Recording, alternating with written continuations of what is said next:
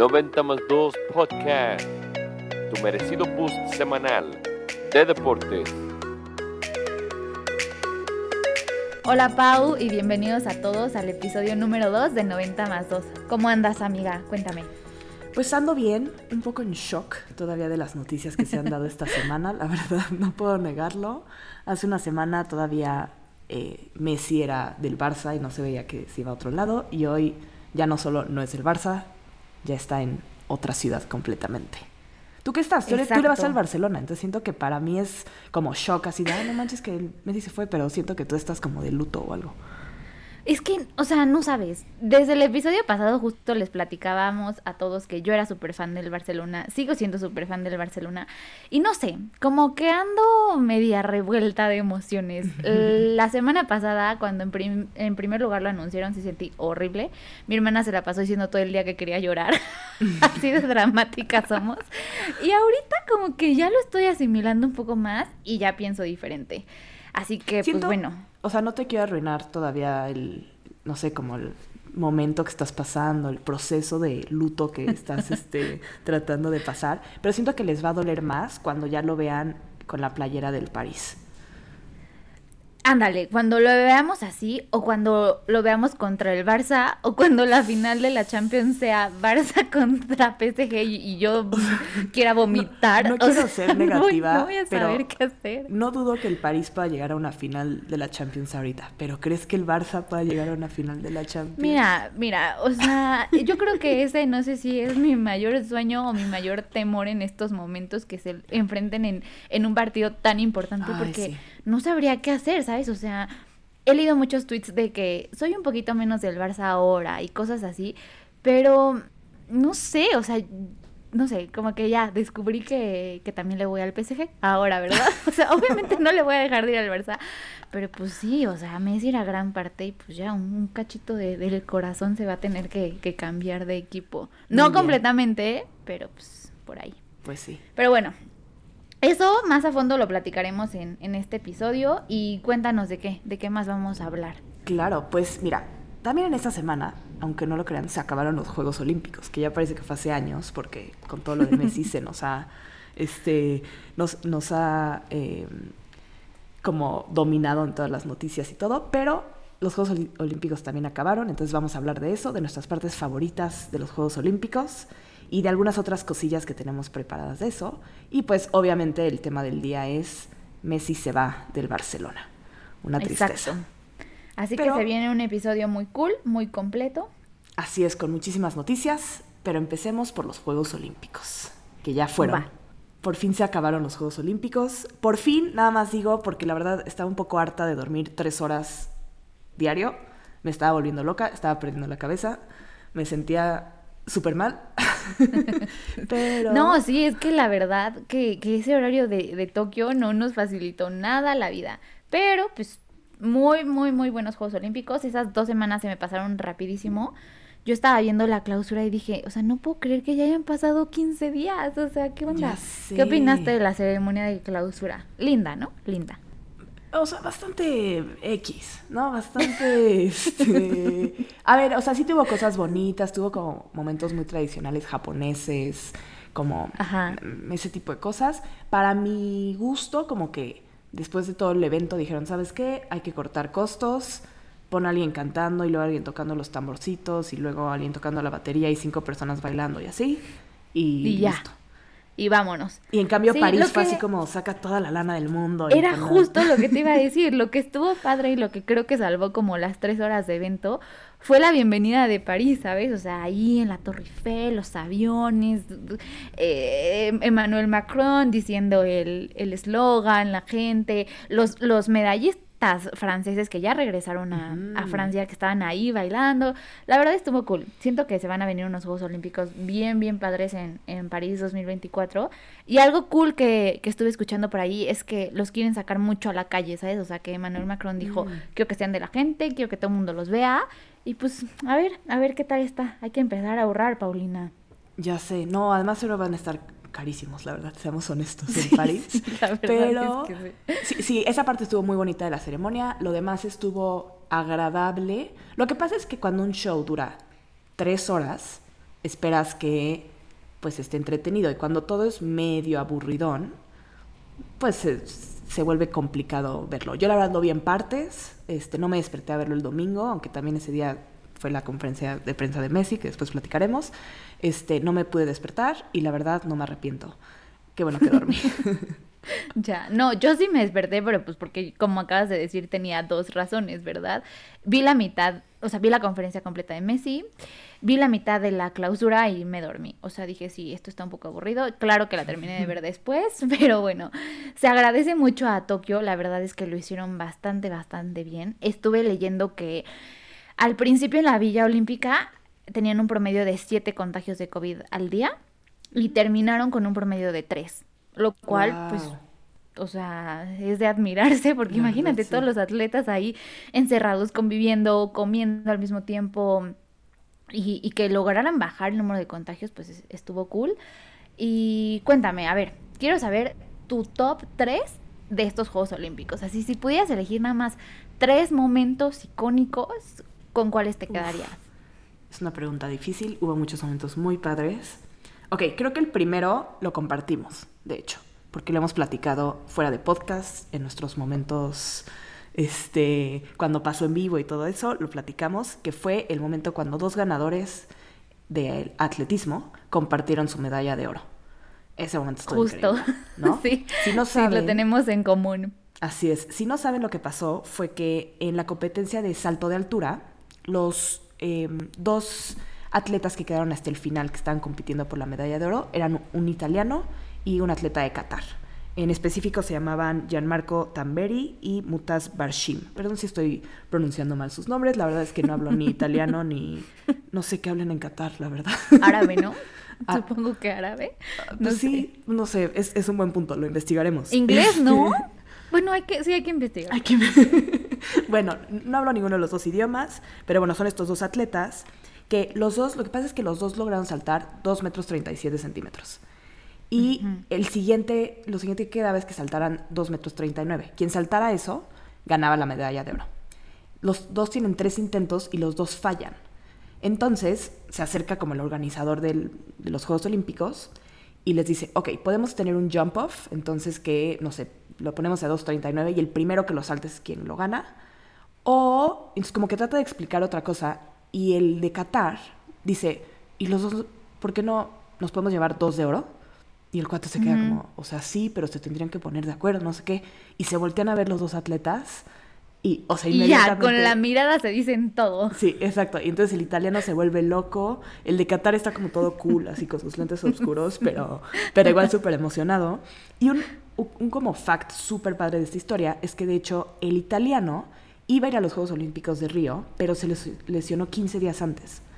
Entonces no pudo ir, se deprimió muchísimo y cuando regresó a las competencias en el 2017 no le estaba yendo nada bien. Entonces en una de sus primeras competencias, el de Qatar lo vio y se hicieron amigos. Y de hecho en el ¡Ah, 2018 se lesionó el de Qatar, ahora, la misma lesión que tuvo el otro cuate en el tobillo, pero ahora el de Qatar. Y entonces ahora el italiano le ayudaba al otro a que regresara al deporte. Entonces se hicieron Como mejores hizo. amigos. Exactamente, se hicieron mejores amigos y de repente llega el día en que los dos ganan oro juntos, aunque son de países diferentes, en el- la misma disciplina. Guau. Entonces, ese momento estuvo increíble. La verdad es que de los top que creo que han tenido los Juegos Olímpicos, nada más como por el momentazo que se dio. Sí. Yo sí, yo sí tenía ese como mi top uno y, y como tú dijiste lo compartíamos, pero no sabía justo esto de, de, de su amistad. Sí sabía que el italiano se había lesionado y justo eh, ahí cuando estaba festejando que se tiró al piso y empezó a dar volteretas y así, o sea, muy, muy feliz, traía su yeso, o sea, no sé si lo viste, en una toma se veía su yeso ahí tirado, entonces yo investigué como un poquito más y vi que era eso, ¿no? Dije, ah, órale, pero no manches, que ahora el de Qatar también le haya pasado lo mismo y se hayan hecho amigos y la lesión, Sí. o sea, ya, por completo es mi momento favorito. Otra cosa nada más interesante, un fun fact más, es que nadie se llevó la de plata. Como los dos se llevan la de oro, no hay nadie en plata y Mm. luego hubo otro atleta que se llevó la de bronce. Entonces nada más... Sí, que él no era parte del club. Así es, Sí, el de bronce nos da igual, o sea, bien por él, pero la verdad es que la historia de los otros nos caían mejores. Muchas Sí, gracias. sí, exacto. Bueno, Fer, ah, ahora pues tú, qué cool. un momento tuyo que te haya gustado. Ok, bueno, ese sería mi top 1. Y yo creo que mi top 2 y mi top 3 lo ocuparían En el 2, esta nueva generación de atletas que estamos teniendo con Sky Round, que ya les platicamos toda su historia en el podcast pasado. Y ahora, súmale esta nueva chica de, de China que se llama Kwang Hongshan, que yo tampoco hablo chino mandarín, ¿hablas pero mandarín? bueno. ¿Qué tal? Te escuchas muy fluida. Ella tiene 14 años y participó en la prueba de, de clavados de plataforma de 10 metros. Y ellas se tiran 5 clavados para la final. De esos 5 clavados, dos fueron 10 perfecto. O sea, no solo le quedó un 10 de calificación ya eliminando las de los jueces que, que se eliminan, ¿no? No, todos, todos los jueces les pusieron 10 en dos ocasiones. Y en una tercera ocasión, nada más uno le puso 9.5, que ahí es cuando dices, oye, ya, Sí, sí, sí, un qué 10, exageración. o sea, no te pases, pero bueno, imagínate, obviamente sacó puntuación elevadísima, sacó el primer lugar. Ella no estaba emocionada como el italiano, o sea, sí estaba emocionada, pero tranquila, o sea, tranquila, cool. Y luego investigué que justo ella se metió a, a competir de, esta manera porque su mamá está enferma, tiene una condición como pues que es muy grave y, muy costosa y ella tratando de ayudarla y tratando de pagar su, sus medicamentos y todo su tratamiento fue que inició como pues a competir de esta manera. Entonces cuando yo leí de eso dije, me voy a poner a llorar. O sea, dije, esta niña es increíble y dije, ¿sabes qué? Qué padre que estamos teniendo esta nueva generación de, de atletas con Sky Brown, que ya dijimos que es tipaza y que a los Ujú. 13 también ya es medallista olímpica. Súmale esta chica y pues todos esos demás nombres de los cuales tenemos que aprender muchísimo, sería mi top 2. Y mi top 3 sería la selección de fut, eh, varonil de, de México, que ganó el tercer lugar, que trajo otra medalla a México, que la verdad lo hicieron increíble, que muchos de ellos yo tengo que confesar que no los conocía, pero ahora claro que ya me los sigo en todas sus redes sociales, en todo su Instagram y todo, y la verdad que los felicito y lo hicieron muy bien, y ese sería mi, mi top 3. Excelente. Pues mira, para mí, mis otros dos, además de los dos atletas que ganaron oro juntos, tendría. Uno es un poco como eh, simpático y es Tom Daly ganando en clavados. Que no se sepan quién es, Mm, es un clavadista de Gran Bretaña. eh, ha ido a los Juegos Olímpicos, si no mal recuerdo, desde Beijing 2008 y había ganado medalla de bronce.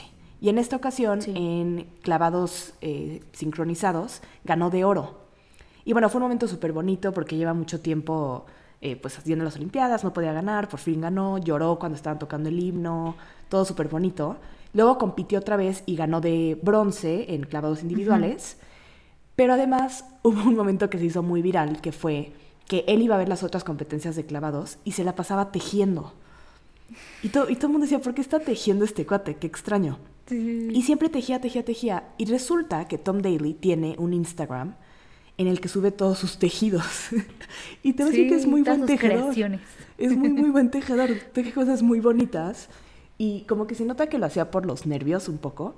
Pero la verdad le quedaban cosas bien padres. Y como que no sé, dio como. Reveló como otro lado de sí, otro lado de los atletas. Este. Súper, súper bonito. La verdad es que él me cae súper bien. Y creo que, que ganara después de tanto tiempo de ir. Creo que si Rommel hubiera ganado, él estaría en mi top. Pero pues. No ganó, Claro, pero está bien. pero no está ganó. Tom. Está bien. Y mi otro momento, eh, creo que es Simone Biles, la verdad. Sé que ya hablamos de ella, pero cada vez que lo pienso me queda más como en claro lo, lo cañón que fue lo que hizo. El hecho de que sus compañeras de todo el equipo de Estados Unidos la apoyara tanto y todo eso creo que deja en claro que es una líder fuera y dentro del gimnasio, digamos, o sea, que es toda una, una Ujú, all around. claro. Este, Sí, sí, sí. ¿Y qué tal? ¿Qué tal, eh? gimnasta. sí, solo para mis amigos gimnastas. este, pero sí, la verdad es que creo que si mañana se retira, la seguiremos recordando y no solo por las cosas increíbles que hacía dentro de la gimnasia, sino también por las cosas que hacía fuera de la gimnasia. Y sabes qué, o sea, siento que tus dos top, bueno, tu top 2 y tu top 3 están de cierta manera relacionados, ¿no? Porque es, sí, o sea, lo hicieron muy bien en, en cada una de sus competencias y son atletas olímpicos y ganaron medalla y lo que quieras, pero hicieron algo más allá, ¿sabes? O sea, Tom Daly, con esto que dices de su Instagram, él, sus creaciones las vende y lo que gana lo, lo dona a fundaciones que justo apoyan a las personas de la comunidad LGTB porque él es gay, está casado, tiene un bebé, entonces, o sea, si tú, no sé, saliste del closet y tu familia te abandonó, no tienes dónde vivir, ese tipo de fundaciones que te ayudan, él, él lo que recaba de sus de sus creaciones las donan, ¿no?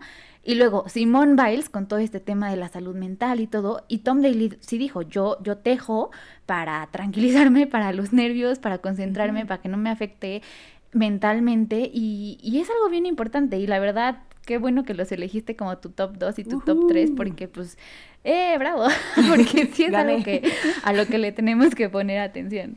Y, y pues es como algo más allá del deporte, ¿no? Entonces está, está muy padre. La verdad es que sí. Pues muy bien. Muchas gracias, Tokio, por todo lo que nos, nos diste, por todas las experiencias, todos los deportes que nos dejaste ver. Pero ahora nos vamos a París 2024, pero también a París con Messi, aunque no lo crean. París 2021. sí, ahora París realmente, ¿qué onda, no? O sea, esto es a ver, para los que no sepan, que si no saben viven abajo de una roca y la verdad es que no sé cómo no supieron, Messi este jueves pasado dejó de ser futbolista del Barcelona y el día de hoy, martes, estamos grabando el martes, oficialmente es futbolista para el Paris Saint-Germain. ¿Qué tal? ¿Cómo te sientes, culé? ¿Tú que eres fan? A ver, este, no, no, no sé, no sé. Yo el jueves estaba tomándome un cafecito así tranquila, me llega mensaje de Paulina de que Fer, estoy en shock. Y era el comunicado del Barça. Y yo, ¿what? Lo leí y dije, tres párrafos. O sea, eso fue todo lo que le tomó al Barcelona para despedirse de su mejor jugador, porque es el mejor jugador que ha tenido el Barça. Punto. Así es. Este, el, comunicado decía que sí pudieron llegar a un acuerdo tanto el Fútbol Club Barcelona como Messi, pero por, por obstáculos económicos y estructurales, entre paréntesis, normativa de la liga, así, o sea, con todas, este, no se va a poder quedar. Entonces, el mundo así se paró y dijo, a ver, o sea, ¿qué onda? Messi ha estado en el Barcelona desde que tiene 13. Y tiene 34 años, o sea, la mayoría de su vida ha vivido ahí, ha jugado para este Como dijo en su conferencia de prensa, ¿no? Que llegó a Barcelona siendo un niño y salió con esposa y tres hijos. Ajá. O sea... Tres, hijas, tres hijos que además dijo que eran catalanes argentinos, ¿sabes? O sea, no dijo son argentinos, no dijo son catalanes, son una mezcla de, de esto. Entonces como que todo el mundo dijo, a ver, o sea, ¿qué onda? ¿Qué pasó? Porque para, para todos ese jueves era ya estábamos a días de que volviera a firmar con el Barcelona, ¿sabes? O sea, de que lo firmaran por otros cinco años y que acabara su carrera ahí y, ya, todos felices y contentos, pero no. Entonces, no sé, ¿tú qué pensaste cuando leíste ese, ese comunicado? Pensé que era como fake, o sea, vi, vi el tweet y dije, obviamente no es del Barça, me voy a meter y va a ser como un video de lo que quieras, ¿sabes? O sea, pensé que era y de repente me dije, no, sí es. Y lo acababan de tuitear, o sea, justo como un minuto antes. Y fue como, no lo puedo. O sea, y te voy a decir algo, ¿eh? Hasta hoy en día no entiendo cómo fue que pasó. Creo que tú tienes más datos, así que por qué se dio y por qué no se dio esto. Pero yo sigo sin entender cómo fue que el Barça dejó ir a Messi después de, de tanto rollo. Claro. Mira, te voy, a, te voy a explicar más o menos y voy a tratar de explicarme para todos lo que yo he leído y lo que he escuchado del jueves para acá, que también no crees que lo entiendo al 100% porque pues es algo que no se va a poder comprender hasta que salga toda, toditita la verdad. Pero bueno, hasta ahora esto sucedió. Eh, hace tres años, cuando el presidente era todavía Bartomeu de, del Barça, un tipo que todos odiamos claramente, firmó a Messi por tres años. Pero firmó un contratazo, así, o sea, era una locura. Le pagaban 71 millones de euros al año. O sea, una locura. Yo ni siquiera me puedo imaginar esa cantidad de dinero, ¿no? Entonces, este año 2021 se acababa justamente ese contrato. Entonces ahí empezó como todas las preguntas de que va a renovar, se va a ir, etcétera, etcétera. Messi el año pasado dijo que él se quería ir. ¿Por qué? Porque seguía ese presidente, porque ya no le gustaba, porque el club no tenía planes, etcétera, etcétera. Que fue cuando los goleó el Bayern Múnich. Exacto, exacto. Gracias por recordármelo, Paulina, pero sí. Ah, claro, cuando perdieron 8-2 contra el Bayern. La, en verdad, Champions no League. me acuerdo, no me acuerdo ¿No exactamente bien? el marcador. Si quieres, al rato te mando el video para que lo veas Pero completo. no, no, sí, sí te creo, te Ah, creo, no, ah, no ok, está bien. Pruebas, te creo. por si. ok, sí, era una época muy oscura para el Barça y Messi se quería salir, o sea, él se quería salir. Y empezaron temas legales y conflictos, etcétera, etcétera. Y dijo, ¿sabes qué? No, no me voy a pelear con mi club, lo amo, lo adoro, está bien, ya, me quedo un año más, termino ese contrato, ¿no? Se termina ahora sí el, el contrato. Ya el Barça tiene un nuevo director que se apellida Laporta, que se supone que era The Good Guy. Y él, este, para ganar la presidencia, sí estuvo diciendo mucho, yo no voy a ser el presidente que corra a Messi, yo voy a convencer a Messi. Y su plan de convencer a Messi, pues, involucró traer a su amigo el Kun Agüero, este, pues, reforzar al Barça, etcétera, etcétera. Y todo parecía que iba súper bien. Sí. Ahora, el jueves sacan este comunicado, entonces toda la gente se pone como a decir, hey, ¿qué pasó? Y lo que yo entiendo que pasó es que, uno, el Barça ya no tiene dinero para pagarle a Messi, o sea, fichó a jugadores carísimos en los últimos años que la verdad no le han dado frutos. Y luego se vino la pandemia, quitas este entrada en taquilla, quitas merchandising, quitas un buen de cosas, entonces no les, no les dieron las cuentas. Y luego vieron ahí como un medio loop en el que dije- hicieron un, un acuerdo con Messi y le dijeron, mira, bájate el 50% de tu sueldo, que es lo que te podríamos pagar, y el otro 50% te lo vamos difiriendo y te lo pagamos de aquí a cinco años. Y Messi dijo, ¿sabes qué? Tú si me caes bien, amo este club, órale, va, así lo hacemos. Y luego sale la liga y dice, a ver, no, no, no, no, no.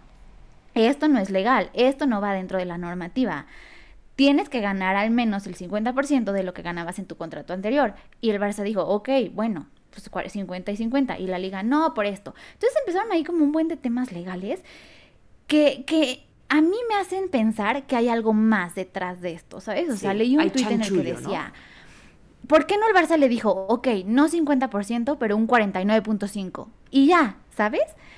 O sea, como que si hubiera sido tan fácil.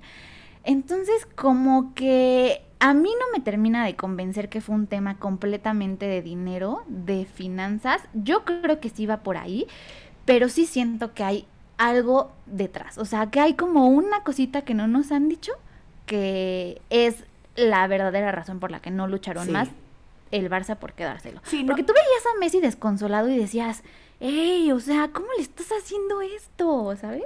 ¿Y, y cómo le está haciendo eso el Barça a toda la afición? Porque pues al fin y al cabo. Messi es, o sea, el dios del Barça, es, es el Barça, ¿no? Y sí, se, se nota que hay algo ahí que... Porque nadie se entiende que el Barça lo haya dejado ir por algo tan menso. O sea, que ellos mismos pudieron haber cuidado sus finanzas para decir, a ver, ¿cuánto podemos gastar en, este, en esta eh, temporada, postemporada, lo que sea, para que sí podamos pagarle a Leo cuando este, sea hora de pagarle? Y que no hayan Exacto. cuidado eso y que ahora digan, no, es que es culpa de la liga, no sé qué. O sabes, o es mal management, pero a un punto ridículo. Mal. O sea, brutal. Pero, o sea, es- quiero pensar que no fue eso y que hay algo detrás que puede explicar qué está pasando. Porque la verdad está súper extraño todo. Sí, o sea, si lo piensas en dinero, dices, ok, Messi ganaba 71 millones de euros el, año pasado, ¿no? Esta vez este, le dijeron, no, pues a la mitad, chavo, y él dijo, órale, está bien. Pero si tú te pones a ver los números de los otros jugadores, o sea, Griezmann gana 34. Cutiño, que ni siquiera juega, que todo el mundo lo odia, 24. Hasta yo lo odio. Un Titi, exacto, un Titi que lo abucharon cañón en el partido de- del, del domingo pasado, gana 14. Y dices, a ver, o sea, ¿cómo le estás pidiendo a Messi que se baje a 35 y tienes estos cuates que ganan eso, que obviamente no te, no te dan lo que Messi te da. ¿sabes? Sí, la verdad Entonces, es no que sé. Se, se vio muy mal. Creo que el Barça perdió no solo al mejor jugador del mundo y muchas probabilidades de ganar una Champions, la liga, lo que quieras decir, pero además como que perdió el... No quiero decir el honor como tal, pero como que se vio súper mal cómo lo hizo, la forma, Sí, con los sí, fans, con la gente que no es fan, o sea, con todos nada más nos quedamos como, ¿qué húbole?", Sí. ¿No? Justo de que mi mejor amiga vive en España y ella no le va al Barça, le va al Atlético de Madrid. Ah, y me escribe y me dice, hey, yo no soy Barça, pero vi a, a México y a Messi llorar y yo quería llorar. Y yo, es que sí, o sea, sí, sí te contagiaba ese sentimiento. Y sabes qué, Pau, o sea, Messi sí lo dijo en la rueda de prensa y dijo, yo no me quería despedir así, yo me quería despedir de la afición, yo me quería despedir pues en un homenaje bien en el Camp Nou. Y a mí también lo que no entendí muy bien es que ese día, en la mañana fue la conferencia de Messi, todos llorando, todos muy tristes, y horas después fue el torneo Joan Gamper en, que jugaron contra la Juventus, que no es un torneo oficial, que no es este, fecha de la liga. Y yo dije, bueno, ¿y por qué no aprovechaste que fue el mismo día, que sí tenías al menos 3.000 aficionados, que tenías ahí también a las del Barça femenil, para ahí, ahí despedir a Messi, ¿sabes? O sea, entiendo que no lo hicieron por temas legales, pero a ver, o sea, que no le puedes mover un poquito para despedir a tu mejor jugador, o sea, no sé. Sí. Y ahora lo que se viene es que Messi va a jugar en París. Aunque no lo ah, creamos, se va a París. Después de todas nuestras lloraderas, ya tiene equipo. Después de todo lo... Se vio como desde el día que anunciaron eso, fue como, ah, pues París va a ser el, el obvio a donde se va. ¿Por qué? Pues había realmente tres clubes que estaban interesados en Messi y que más o menos podían pagarle lo que le deben de pagar a Messi. Porque muchos clubes en Europa ahorita eh, tienen problemas, digamos, como de de dinero, económicos, lo que quieras, y hay tres que son los que están mejores. Dos de ellos estuvieron en la final de la Champions el año pasado, que son el Manchester City, que justamente acaba de comprar a, ya, a Grealish, entonces no iban a poder comprar a Messi, y también el Chelsea. Pero el Chelsea también acababa de comprar otro jugador y dijeron que no estaban interesados. Y ellos están buscando como otros jugadores. Y por lo tanto queda el París. El París tiene muchísimo dinero porque el dueño es eh, el príncipe de Qatar. Básicamente Qatar. imagínense. básicamente Qatar es el dueño de el París. Literalmente le dicen un state team porque es como si fuera un este club del estado como tal y el estado es Qatar. Por eso tienen muchísimo dinero, por eso le pueden pagar a Neymar, a Mbappé y ahora a Messi. Y tengo tres dudas aquí. Una es cómo nos vamos a sentir cuando veamos a Ramos y a Messi jugando juntos. Va a ser extrañísimo. Siento que hasta Ramos y Messi los dos han de estar de no entiendo qué es esto, pero. Sí, sí, de que entonces ahora se supone que somos amigos, ahora somos teammates, ahora vamos a correr a abrazarnos en cada gol. ¿O, no, no, no. qué? Debe estar muy, muy raro. Y la otra pregunta es. ¿Es justo lo que está pasando con el París? Y lo pregunto porque esto parece como, si alguien ve la NBA, en la NBA hay una cosa que se llaman super teams, que es cuando un equipo empieza a contratar a los mejores jugadores de la liga y entonces tiene, no sé, a los cuatro mejores jugadores de la liga. Este, y básicamente ganan todo por dos años y ya después se deshace porque es carísimo mantener un equipo así.